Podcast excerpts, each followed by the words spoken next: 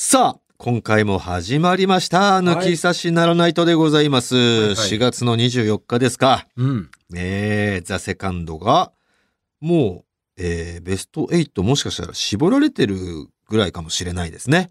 28だっけ、これが。24。24だったらそうかもしんないね。ね月末っていう予定だったから、はいはいはいまあまだもしかしたら、やってないかもしんないけどね。あとね、6日ぐらいある。るから、うんまだなのかもしれませんが、一応 A ブロックが二丁拳さん対 スピードワゴン。これまたいいですね。いぶし銀というかも東西のね、同じぐらいのの、う、同じぐらいだよね、本当にね。うん、同期ぐらいじゃない？うん。12期ぐらいのね、うん。NSC の大阪12期ぐらいですから、スピードワゴンさんもね、名古屋で。うんそして B ブロックが流れ星と三四郎。他事務所同士の戦い。これもこ。れはちょっとあれだよね。面白いよ、これもね。スタイルが違うもんね。そうだね。うん。うん。まあ、スタイルはね、別に全員違うんでしょうけど全然違うけど、まあ、ワゴンさんと二丁拳さんって、まあまあ、とこう大きく分けたらね、同じ方向性。違う方向だけど、そんなに違わないかなぐらいか。そううん。うん C ブロックカウカウさんと超新塾。これはもう人数から違うからね。もうね、5人でね。ジャルジャル破ってきてるからね、超新塾はうん。5人のやっぱこの、なん掛け合いが、ハマっちゃうと強いんだろうね。13期対12期みたいな感じだよね。しかも。ああ、超新塾の、ほぼほぼがイーグルさんはイーグルさんとか。13期だし、13期多いんだよね。2、3人いたよね。そうそう。うん。でもだいぶ様変わりしたでしょ？俺たち。そうそう。あのーね、スピードの、タカコちゃん。上原タカコちゃんと今、付き合ってる人、ドね。ラゴンさんね。ドラゴンさんだっけ、うん。ドラゴンさんっていうか、たドラゴンくんなんだっけ？同期なんだっけ？わかんねえんだよその辺がそこら辺ね。うん。とかもういないわけじゃん。うん。タイガーさんっている？いる。いるか。で、ちょっとあのー外国の方もいるでしょ？そうそうそうう。んう。ん様変わりしちゃってるから。D ブロックがラフ次元とギャロップっていう大阪吉本の先輩後輩対決。うんね。これ渋いね、ここは。渋い。E ブロックが三日月マンハッタンとテンダラーさ沖縄のね。ん。ね。ね。F ブロックがマシンガンズとランジャタイ。ここはもう方向性がもう全然違うからね。これ違う。うん。審査も難しいんじゃない ?G ブロックがカモメンタルと囲碁将棋。うん。H がタイムマシン3号と金属バットと。ねえ、面白いね。予想立てる？サクッといく？サクッと言ってみる？ささささっと、じゃあもうせーので、その A ブロックからポンポンいってみようか。うわ難しい。A ブロックいきますよ。二丁拳さん VS スピードワゴンさん。うん。いきますよ。せーの、二丁拳さん。おお。ここはまあ、肩入れも軽くある。うん。やっぱ、吉本勢という意味で。もあるし、やっぱこのザ・セカンド始まる時に俺修二さんとめちゃめちゃ話したから、おー頑張ってほしいなっていうのも。そうだね。うん。もちろんスピードワゴンさんも好きだし、うん。強いって分かってるけど、そうそうここはまあちょっと肩入れ入ってますかね。はい。B ブロック流れ星と三四郎いきますか？はい。せーので。せーの、流れ星。おーこれはやっぱね、お客さんの、この今までのこの勝ち上がりの感じ見ると、やっぱ手数多い小ボケとか分かりやすいのが受けるかなっていうのは、点が入りやすいかなっていうのはあるから、流れ星はそういう意味ではね。うん。もう手数、もう、まあギャグに寄ってますけど、うん。確実にやっぱね、面白取りやすいっていうね。くなってるし、あのプラスマイナス倒してきたからね。うん強そうだよね。まあネタにもよるんだろうけどさ。うん C ブロックカウカウさんと超新塾。はい。あー、行きましょうか。はいせーの。カウカウ。うーん。まあ、俺はまあ、俺は本当正直、超新塾の今の、知らない。そうだから全くこれはもう本当に、我々の直の先輩バっていう意味で、時代しか知らないん二です。丁拳銃さんとカウカウさんに関してはやっぱ頑張ってほしいというはい気持ちも込みだよね。うん。さあ、D ブロックラフ次元 VS ギャロップいきましょう。せーの。ギャロップ。うん。ラフ次元もね、あのね、ラフ次元に関しては面白いんですよ。面白いんですけどね。でもね、強いのは一つあるっていうことしか俺は情報知らないんですよ。あそれはもうできないんですって。この予あ。選のシステ間は。ム的に。うん。この前回やったやつは。あ、先 WBC の先発みたいな。なんかそういうことがあるみたい一回だから決勝に行けばね、いけるけど。またフラットになるらしいんだけど、うんそういう意味でやっぱネタの数とかでギャロップ最近相当面白いしね。いや、やっぱ面白いね。面白いんだよ。あうまいんだよ、あうと。まいよ。うん。で、こういうギャロップあたりが一番なんだろう。ザ50、60歳になっても、うん。重宝される漫才師だなって思うよね。うん見ててだ林もやっぱ離婚しちゃったしね。その悲壮 悲壮感とかもあってでプラ、スに働くんだよな。面白いんだよね、その、うん俺なんかみたいな 感じがね。喋りも二人ともうまいからね。うん。本当にザ漫才師って感じだよね。うん、M1 の時すっごい緊張してただけでね、悔やまれるよね。もったいない。何せだって我々のブロックから唯一勝ち上がったあのハイハイさえを倒してるんだからだ。からレベルが低いね、俺らのところが。そして三日月マンハッタンとテンダラーさん。はい。せせーの。テンダラー。いや、もうこう、なんで、テンダラーさんもここはね。う、いや、なんだったら違反ぐらいだよね。出た、出たらダメでしょぐらい一な。発目の一回戦が三日月マンハッタン VS テンダラーだったら、うんこれもしかしたら分かんなかったよ。あ、そう。ぐらい一個面白いのがあるんですよ。三日月マン。三日月マンハッタン。はあただそれ使っちゃってるわけだから。あー。だから、不次元とね知らないんだよ。だからその、その他ああるかもしれないんだけど、うん。もうないと踏むのが普通じゃない。ネタ数で言ったらテンダラーさんね。もで、やっぱりう、先輩だし、しね。言ってほしいなっていうね。うんはい。さあ、マシンガンズランジャタイ。はい。行きましょう。せーの。マシンガンズ。おおあら。これに関してはね、マシンガンズの方が硬いんじゃないかなってだけだね、俺は。うん、手数多いっていうのと、あと、ランジャタイは、俺もそうなんだけど、世間の人が分かんないっていうのはあるんじゃないかな。あのね、一部、やっぱ、ハマっちゃってる人はもう絶対どう転がろうとランジャタイだろうけど、うん。面白いあすごく面白い、面白い、つまらない。面白くないみたいな、三、三、三つで選ぶわけでしょ？3、2、1。つまらないって思っちゃう人が多いんじゃないかなっていうことでしょ、お前も。そうそうそうそう。ん分かんないっわていうね。るすごく面白いっていう人ももちろん振り切っていっぱいいるけど、うん。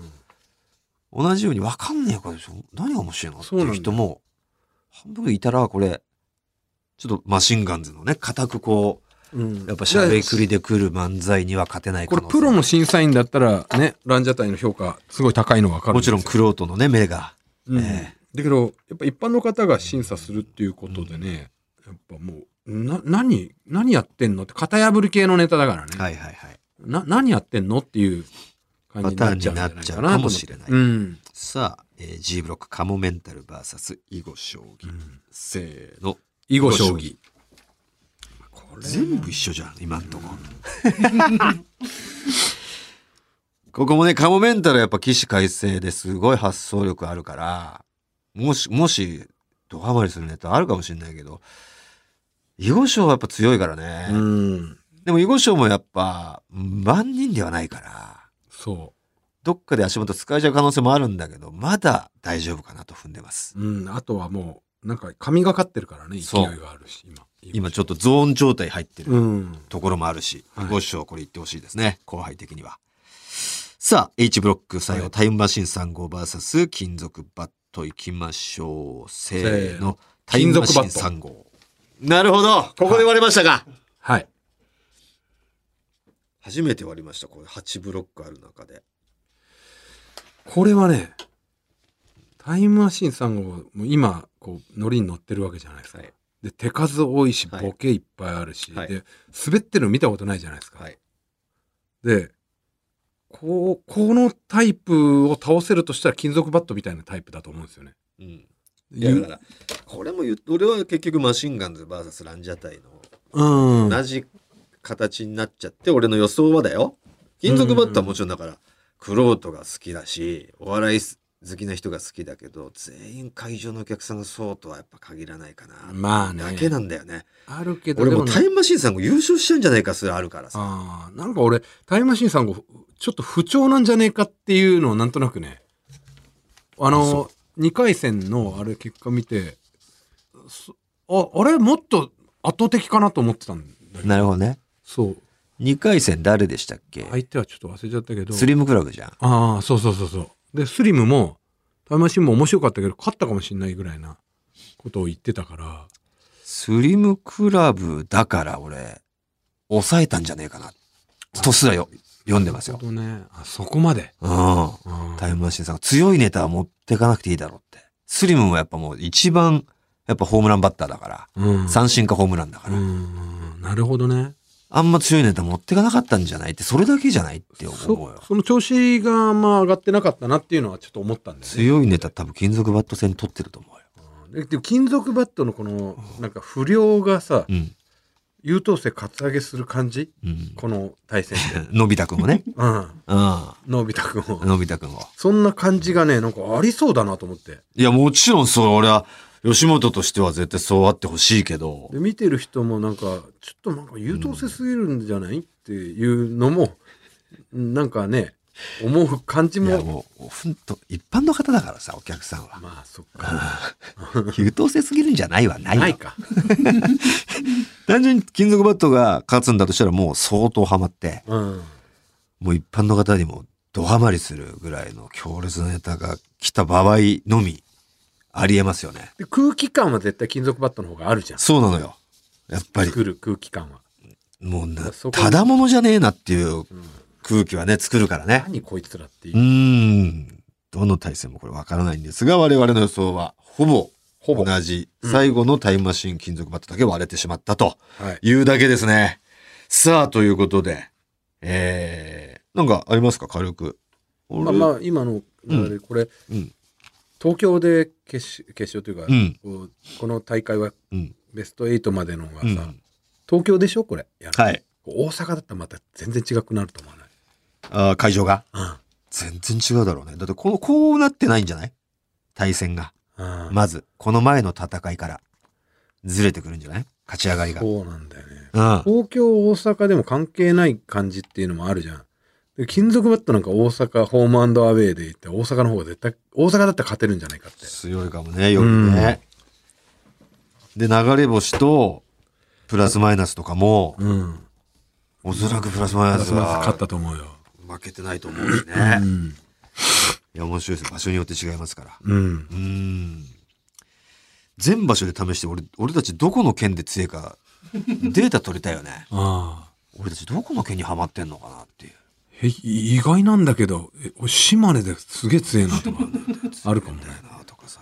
香川だとめちゃめちゃ強えんだけどなとかうん、あるかもね。宮崎ってめっちゃ弱いじゃんみたいな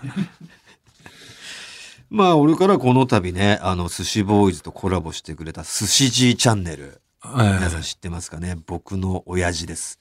73歳にして、YouTube 始めました。めちゃくちゃい見ましたよ見ましたとんでもない YouTube YouTuber が現現れたと。親父が、えー出演親父、はい。編集ミルナ・ボンドックです、はい。ね。ミルナ・ボンドックというのは僕のママ母、親父の再婚相手、フィリピン人女性、僕の2個上。はい。ね、ミルナさんが編集してて、で、えーこの度ね、あの、4回戦麻雀。うちの親父の実家雀荘なんで、その親父が雀荘のマスターなんで、親父の店に俺と藤田と、えーパジャマトリア、寿司ボーイズの忍びで3人で行って、親父と4人で対戦するっていう、4回戦やってきまして、罰ゲームが、一番ビリだった人が罰ゲームで、はい親父か俺か藤田がもしビリになってしまったら、パジャマトリアというね、うんこを食べてるんじゃないかってぐらい 口臭がきうんこ臭い、あいつの息を一撃食わなきゃいけない。でもじゃあパジャマトリアが負けたらどうすんのか。自分の息を嗅いだってしょうがないでしょ。ということで名乗りを上げてくれたのが藤田くんが、じゃあ俺のチンコ嗅がせるよっていう。チンチンの匂いをこれがだからね、今あと1対戦、今日は上がって、まあ、この時にはもう上がってますけど、寿司 G チャンネルの方が結果が、罰ゲームあありましてね、えー、強烈な罰ゲーム食らわせられてますから。はいで、その時に、その、俺のチンコの匂い嗅がせるよって藤田が、寿司 G チャンネルの方で言ってるわけですよ。罰ゲームは何ですかっていうことでね。そのチンコを見るなさんがね、こいつチンコチンコうるさい消すのが大変だってブチ切れてたらしい。こいつ、藤田、チンコチンコうるさい。消すのが大変だ。親父が嘆いてましたよ。いやただ見たんですよその、まあ、今回のじゃなくてね、一番最初のやつ見たんですよえっと、寿司 G チャンネルの一番始まり動画 シャープ1シャープ1は、えーえっと、60メートル走を走る。60メートル走。なんだよ、60メートルとってね。シニアえ陸上みたいなのね、はい。出るね。挑戦するみたいで、73歳で。その時のがねあのテロップがこう入ってるんですよね、い、ちいちこう言うことがあの全部テロップになってんの。セリフをね。セリフが、うん。でいや日本語だから全然き十分聞き取れてるじゃんあれ、はい。でこれぞっていうとこだけテロップ出せばいいんだけど、ほんと字幕ぐらいこう出てて、うん俺最初あよくあるじゃん字幕機能ってはいはい。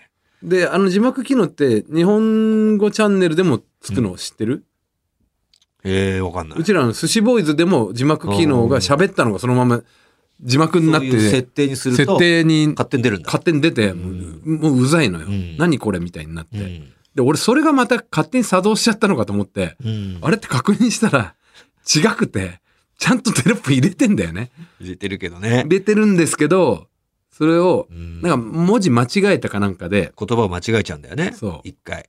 あ、間違えたって言って、書き直すじゃないですか。それを上書きしちゃってて、前のが消えてないんで、もう 二重になっちゃってまマジですっごい何これってで、それを直さない。直す そのまま出てるっていう。すっげえ気持ち悪いんですよだからなんか文字化けしてる感じで。んですよ。な何これって。だけどなんかブリッジみたいななんかしっかりしてる。そう。なんかすよーみたいなね。寿司字のあれなんなんていうの？iPhone だけみたいなで。編集してるみたいだからね。いらないところいっぱいあるんですよ、えーいや、もう、拙い編集が面白いですよ。ツッコミどころ満載で。編集ここ切ってもいいんじゃないっていう、あのじゃあ体操しますって準備体操しますって言ってでちょっと体操したの流して次うん行けばいいんだけどフル尺で流すんですよたっぷり体操見せて。うんこれ何待ちっていう ちゃんと待ったんだ、お前。待ってな何かあるんだろうと思ってなかった何待ち何もないなかった。何にもないカット 寿司、しかも寿司ボーイズから寿司をなんか譲り受けたかしらない勝手に取ってね。寿司寿 G 司 G。なんだよ G ってっていうね。グレートの G らしいですよジジイの G じゃなくてねっていうボケを言ってるだけで G、G 字の G ですよ、本当はね。あそうなの？って言ってましたよ、ちゃんと。訂正してましたよ。あ分かりづれ ということでね、よかったそちらの方の。皆さんも見てあげて、ええぜひね登録してあげてください成長を見守る見方でね。うんあんななんか字幕二重になっちゃって消さなかったあの人が編集うまくなってねとか、そういう見方で見てあげると嬉しいんじゃないですか。うん我々がええ。初めて、わ私が最初見た時はええ。登録者人数がええ。34人だった。んです、そうだよね。うん、てか逆にお34人もいるんだっていうね。あまあそうか。思ったよ。73歳のうねん、誰が見てんねん誰が登録してんねんって思って。60メートル走のうん。記録を。でももう何人がいいんだろうね。628人に増えてた。あともうあと400人ぐらいで収益化されるじゃん、1000人だよね。うん、1000人1000と、人からあとな4000、かえー4000時間再生。うん、でいけるんじゃない？これただあのあずるっていうのがちょっと思ったのが一個あってうんハルク出してんの出してんのよ。早速。成功と思ってハルクと、俺俺の水面下、ハルクに直で交渉しててさ。うん、俺びっくりしたよ。そんな撮影してるの知らなくて。ハルクが出てて、うん大村ハルクで検索した人が、まあ、ハルクって別に芸能人じゃないからさ、うん。YouTube もやってないから、うん。アクセス語で見てるだけじゃない、うん。でももしかしたらやってんのかなって検索したらあ名前でって寿司 G 見る人もいるんだよね。せこっと思って、だけど、なんかそれも、なんかハルクにギターを弾いてもらいつつ、うん。親父が歌うっていうのをやりたかったらしくてうん、実際、なんかオファーしてたらしくて、うん。この日行くから、それまでに、えっ、と、虹と、うん。菅田将暉の虹と、えーあいみょんの、えーマリーゴールド？マリーゴールドと、何歌う世代合わせろって。ななんで若者にこびようとしてんだよ、で、なんか一個童謡？うん、夕焼け小焼けがそういう系のなんか童謡。3曲っていう、どの、どういうラインナップだよっていうのを発注してて、で、ハルクちゃんと練習して臨んで、そこで歌ったらしいけど、いざそのミルナさんがそれを出すときに全部なんか著作権でなんかいやそうだね。アウトみたいなもうアップロードできなかったみたいで。あアップロードすらできないの？なんかその収益化されないんじゃない？ダメですよみたいなの出てくるらしくて。あなんかする前に。あうんうん。え？ってなってそういうの無知だからさ。うん。でこの後うち僕が歌いますんで楽しみにしといてください。で終わってます歌わないで歌わないで。歌わないおいいつ歌うんだよで待ってます、みんな。あ、そう。で、それを、すいません、あれ出せなくて、もう泣く。なく。すごいね。あと、投げなっ、ぱなしだから。なんか、まあ、ちょっと YouTuber という立ち位置なのか、トータルテンボスさんって言ってるんだよねお前のこと。俺のことをね。トータルテンボスの大村さんっつって言ってんだよ、息子のことを。なんかこう、かしこまっちゃって。気持ち悪いんですよ。気持ち悪いね。相方のことをさん付けするあのノリみたいな。うん。テイストね。テイストで。息子のことをさん付けするっていう。どこ慣れてんだよってね。うん、なんか、こなれてるそうこなれてるのと、あと、どこに上がってると思ってんだよ、自分の位置。同等と思うなっていうね。俺んだよ面。白いんだよなうん。皆さんよかったら、はいよろしくしてあげてください。はい。寿司じ。さあ行きましょう。オールナイトニッポンポッドキャスト、トータルテンボスの抜き差しならないと、シーズン2。2。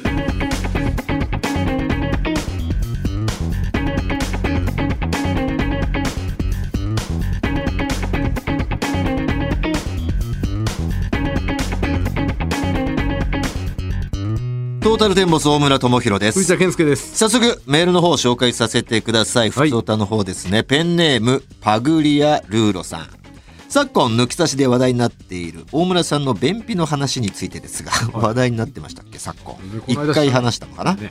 なんとうちの中学2年生の娘も同じ症状なんですと。女子はね、多いっていうね。娘はうんこが尋常じゃないほど大きく。10回中9回は流すことができず、えーあああ嫁がトイレ用のすっぽんで処理します。奥様がね。最近は娘も大きくなり、えー将来自分で対処できないと困ると思い割り箸を持参してトイレに入るようになりました。割り箸でちぎって流しているようです。私も何度か娘のうんこを見たことがありますが娘のうんこは子供の頃から見たことがないような大きさで よくこの体からこの大きさが出るなぁと呆れ返るほどです。大村さんの話を聞いてああ世の中には同じ人種がいるんだなと思い家族で話題にしました。便秘ダメ絶対。いや振りみたいにダメではない。体には良くないだけでねあ、やっぱ硬いの？硬いよそりゃ。あ、そう。こあカッチカチにコーティングされてるってこコーティングされてる。となんなの腸の中に風吹いてんの？風？だって乾燥してさ、うん。あのひ日差しとか乾燥して硬くなるわけじゃん。なんであんな硬くなんだって腸の中へってまあ液体とかもあるからその硬くはならないんじゃないのかなって俺は思うんだけど、そうなんだよ。うん風とか吹いてるんだったらまだわかるよ風が吹いてます。あ風吹いてる。ならば。あ吹いてたみたい。調風が。あじゃあ吹いてるみたい。ですファンがついてんだね。そう。腸に。そう。そうなんだ、うん、なら問題ないわ。さあということでね、はい。本当に便秘はね皆さんないに越したことないんで、えー直しましょうみんな皆さんでね、さあということで、えーこのコーナー以外メール待ってますねコーナー以外のメールも待っております番組のメールアドレスお願いいたします、はい、TT アットマークオールナイトニッポンドットコム、TT アットマークオールナイトニッポンドットコムです。トータルテンボスの抜き差しならナイトシーズン2。この番組は六本木トミーズ、そして初石、柏インター、魚介だし、中華そば、麺屋、味熊のサポートで、東京有楽町のニッポン放送から世界中の抜き差されをお届けいたします。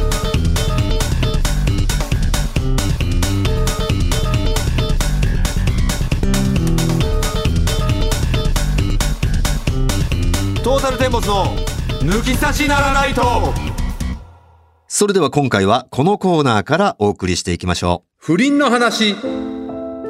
さあ、神奈川県知事の不倫も報じられるなど、私大村が毎回口を酸っぱくしてダメですよと言い続けているのに、各界で後を絶たない不倫。そんな不倫の経験がある抜き差しリスナーから、その体験談を送ってもらい、私大村が優しく、不倫はダメですよ、と諭し諭していくのがこのコーナーです。印象に残った不倫エピソードを送ってくれた方には、スポンサーさんからプレゼントをあげるという不条理極まりないコーナーとなっております。さあ、まあ来てますよ。こんなにも不倫してたのかと。さあ、40代ペンネーム、愛水さん。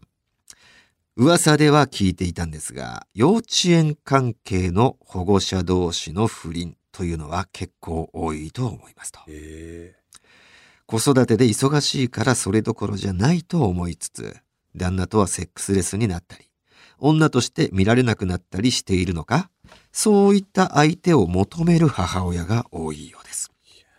私も園児サッカーのコーチをしていた時に、とあるお母さんから声をかけられました。えまるまるさん、Facebook やってますよね。友達申請していいですか？と聞かれ、承認したところ、メッセンジャーでのやり取りが始まりました。はいはいなかなか可愛い方だったので、今度飲みませんか？と誘ったら、誘ったんかい？誘っちゃダメ。なんと OK。二人きりで飲みに行き、その日はキスまでしました。したんかい？後日仕事を休んで日中に会い、即ラブホへ行ったんかい？人妻との深みるはなかなか興奮するものでした。そこからは幼稚園の飲み会があれば、二次会は二人で抜けてカーセックスしたり、旦那と子供がサッカー観戦で遠征に行った時は自宅で飲みながらリビングで深みったりしました。相手の、相手のうちでするのはなかなかドキドキして燃えましたね。卒園したらなんか疎遠になってしまって、そのまま自然消滅しましたが、とても楽しくいい経験をさせていただきました。その後も別の人からアプローチされたこともあったり、私だけではなく他にも何組かそういった親もいたようで、保護者間での大人の恋愛はかなり狙い目だと思います。ダメなんだよ、その推奨しちゃ。推奨しちゃダメなんですよ。すねあなた自分の、そのね、体験談だけで収めないと。で、最後は反省してますとか。そういう風に締めないとダメなんですよ。何推奨してるんですか、愛す水。ごいね。まだ知らないだけで。すごいリアリティあるね、でも。そういうのが行われてるんだろうね。これはリアリティありますうんよ。ねはいはい。サッカーコーチね。それだから、お前で言う野球のコーチとかも、ああ、あんのかなうちの少チームなからず枕じゃないけどさ、うん。私が寝ることによって息子がレギュラーになるならとか、ない話じゃないと思うよ。ない話ではない。俺、あうんの、聞いたことあるもん。あら、そうん。まあ、あれだよ。う。うん中学のね、チームとか、中学のだからシニアとか。シニアボーイズあたで、りで。の監督だ。から強豪チームでしょ？そう。それって結局中学校のその監督が、う。うんいい高校のパイプ持ってたりすなるほど。だから、進路にも関わるから、そうそうそうそレギュラーである、レギュラーでないとかになるう。と、うん。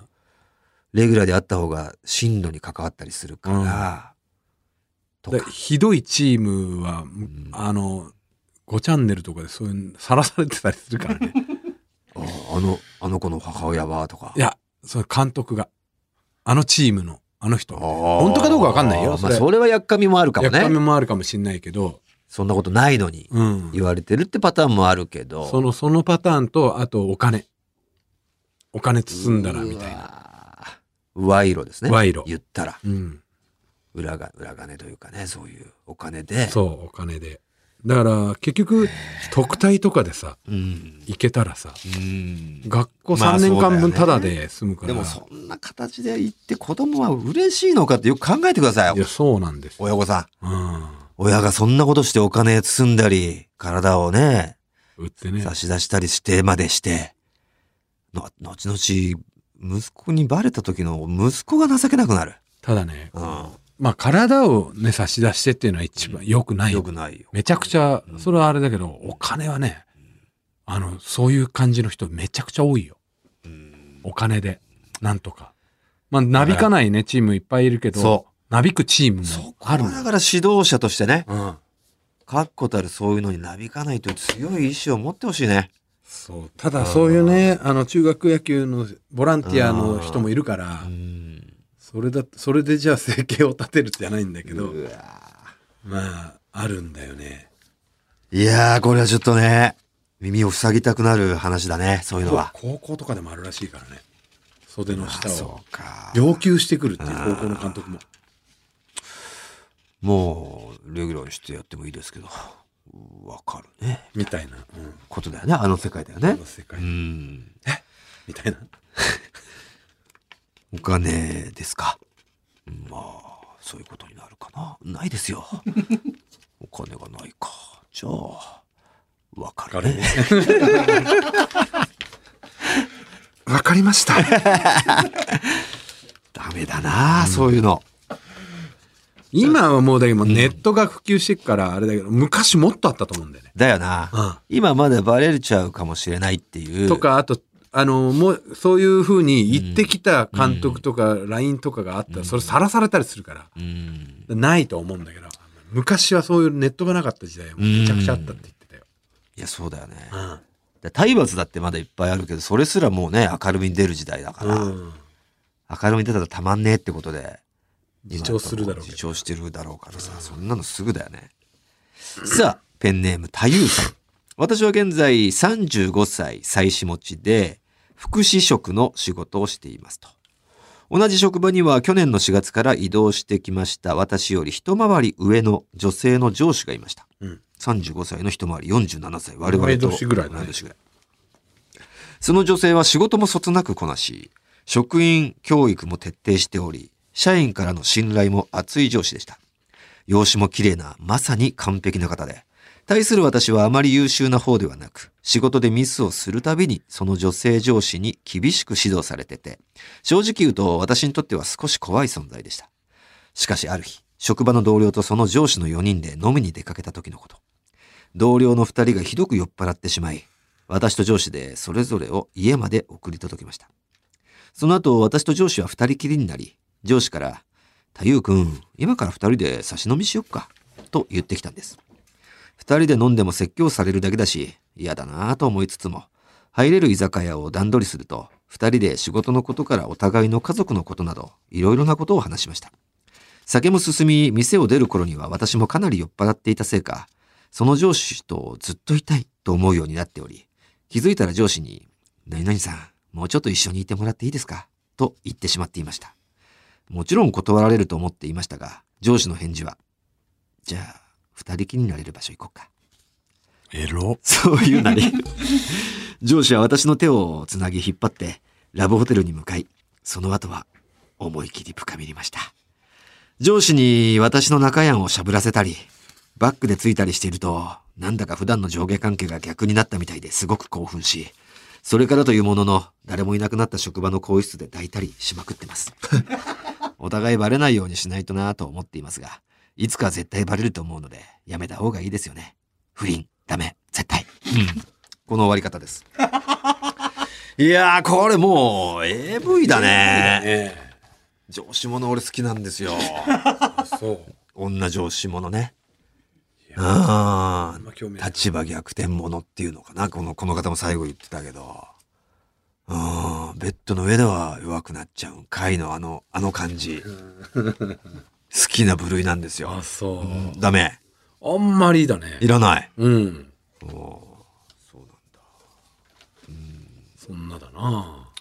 ダメだよダメだよのやっぱそのシチュエーション好きですね。でもダメだよダメだよじゃないじゃん、それは。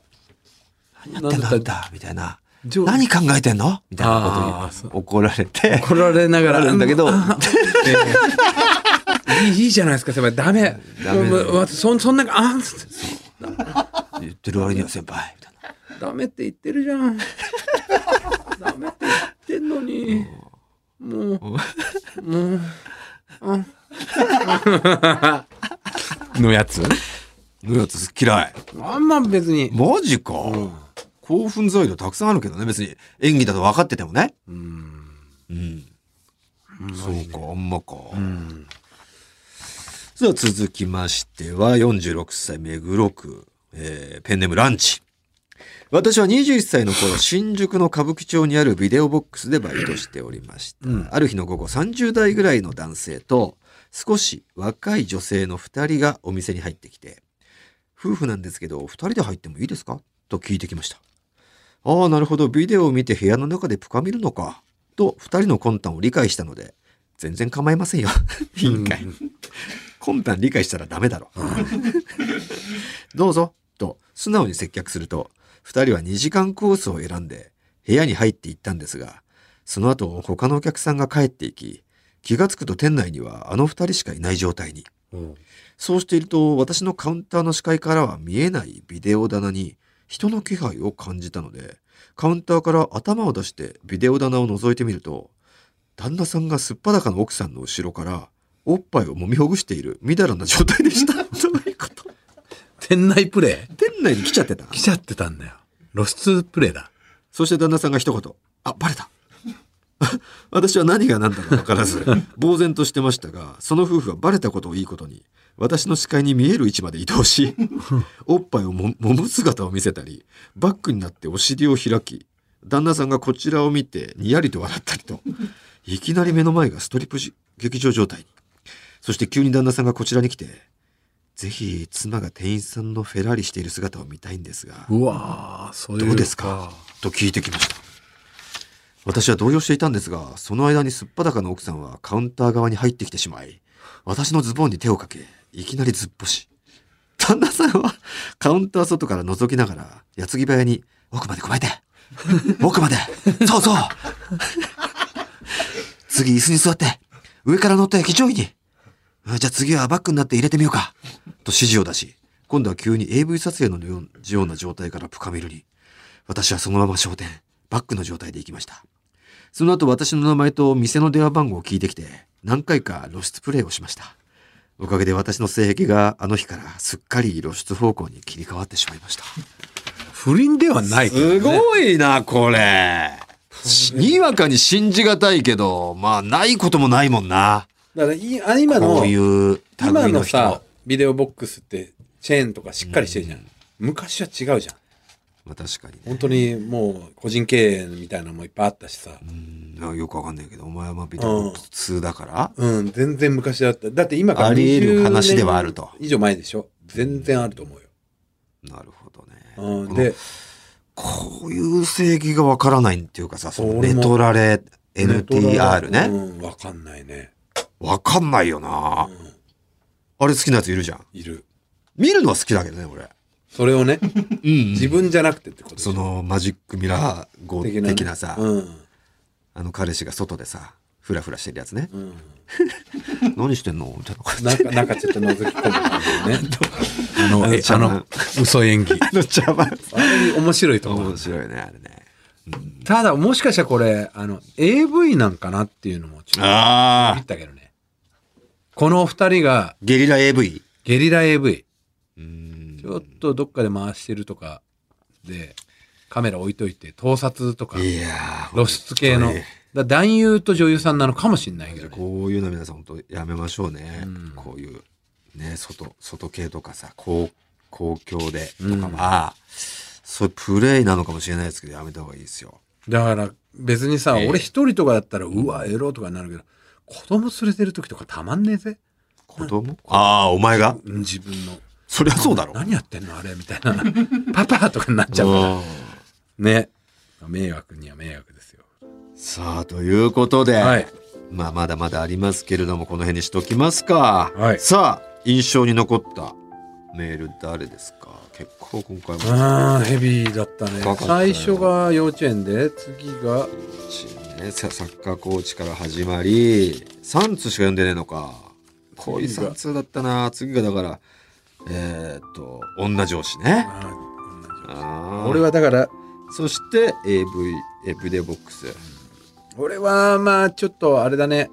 まあ1か2だと思うけど俺。俺も。俺はねあのもうちょっとやめた方がいいよっていう警告のために1、なるほど。うん。一番リアルだったでもこれが。はい。うん一番のこちらは40代ペンネームアイスイさんはいサッカーのコーチをしていた時代があるという方からのメール。こちらの方に決定おめでとうございます。さあ、この方にはね、えー我々のサインステッカーと、えーウルトラチャンスさんからご提供していただきました スペシャル、スペシャルプレゼントを差し上げます。おはいめでとうございおめでとうございま。ますさあ、この不倫の話では、あなたの許されない恋の告白を待ってます。アドレスお願いします。はい、TT アットマークオールナイトニッポンドットコム、TT アットマークオールナイトニッポンドットコムです。メールは件名に不倫と書いて送ってください。でも、不倫、ダメ、絶対。誰が言ってんだよ。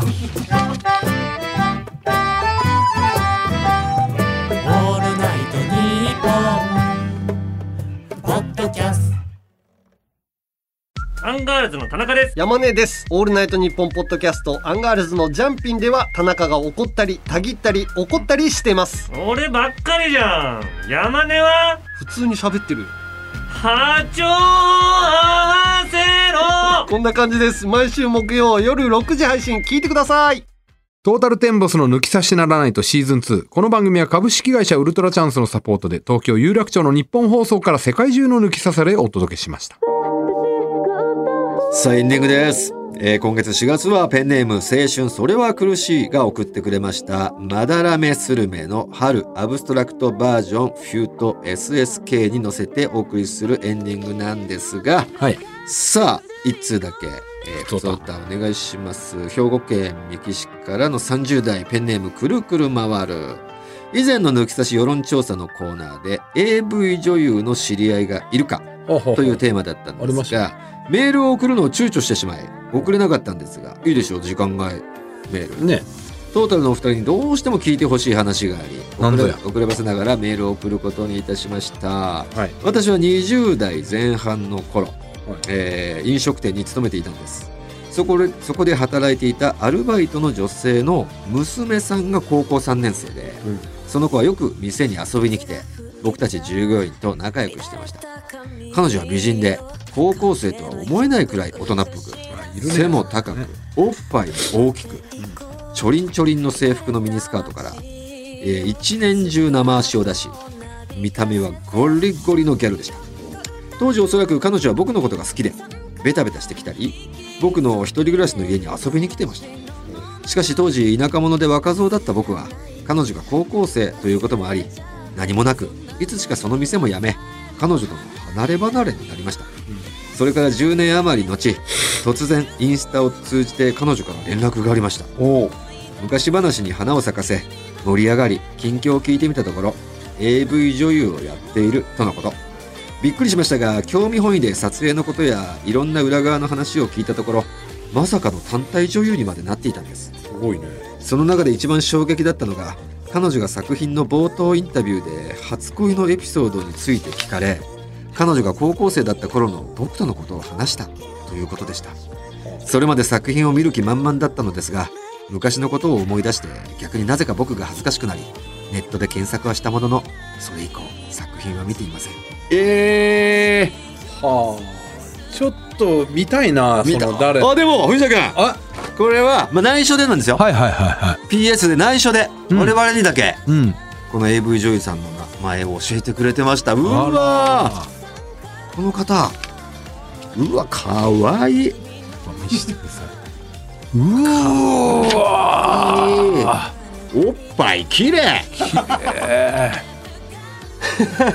すごいね。えーこの子からの猛烈アピールに田舎者だったってだけの理由で何やってんだよくるくる回る。綺麗な可愛い子で。えー、くるくる回る。で連絡も来てそんな話までしてるんだけどそそれでも何もしてねえのかくるくる回る。すごいね。せいせいだから好きになったんじゃない？そういう子だからな。そこでやっぱ手出してたらな。回るにそんな話すらしてないかもしれうん、ないね、そうだね。やっぱいい思い出となってたんだろうねこの AV 女優さんにしてもそうだね。後でその VTR 覗いてゴリジゴリしたいと思いますはありがとうくるくる回るい。それを顔にかけられたいと思います。はいあ いや、あ、冗談です。わかりましたさあということで抜き差しならないとではリスナーからのメールを待っております。不倫の話抜き差し世論調査のテーマ合わせましょう。当たり会などへメールを送ってきてください。合わせましょうに出演希望の方は電話番号も忘れずに。はい。また抜き差しでは番組のエンディングテーマ募集しております。ジャスラックに登録されていないオリジナル音源をお持ちの方はぜひ送ってください。すべての受付メールアドレスはこちら。はい、TT アットマークオールナイトニッポンドットコム、TT アットマークオールナイトニッポンドットコムです。なお番組に関する詳しい情報は抜き差しならナイト番組ツイッターアカウントでチェックし番組の感想などはぜひハッシュタグ抜き差しをつけてツイートしてくださいそれでは今週はこの辺でお相手はトータルテンボス大村朋宏と藤田憲右でした。また来週さようなら